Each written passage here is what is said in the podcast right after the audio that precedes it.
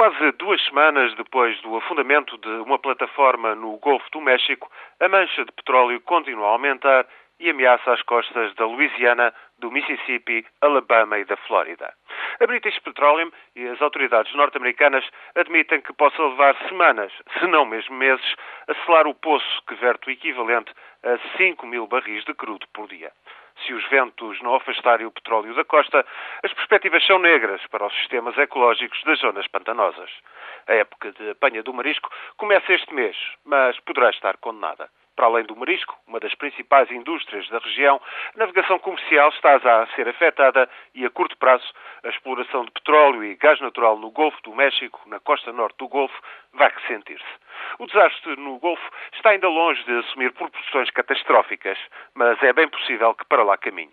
Para já, a administração de Barack Obama tentou mostrar-se o mais atenta possível ao desastre. Inicialmente, esperou, no entanto, para ver se o derrame no Golfo assumiria proporções graves. Depois, responsabilizou a British Petroleum, que terá de pagar todos os custos.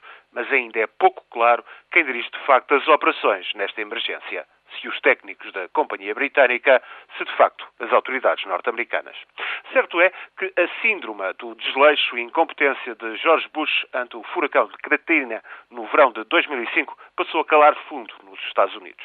Mas aconteça o que acontecer, Obama não vai escapar a críticas. Ainda no final de março tinha autorizado a exploração de petróleo em boa parte da costa do Atlântico e nas águas do norte do Alasca.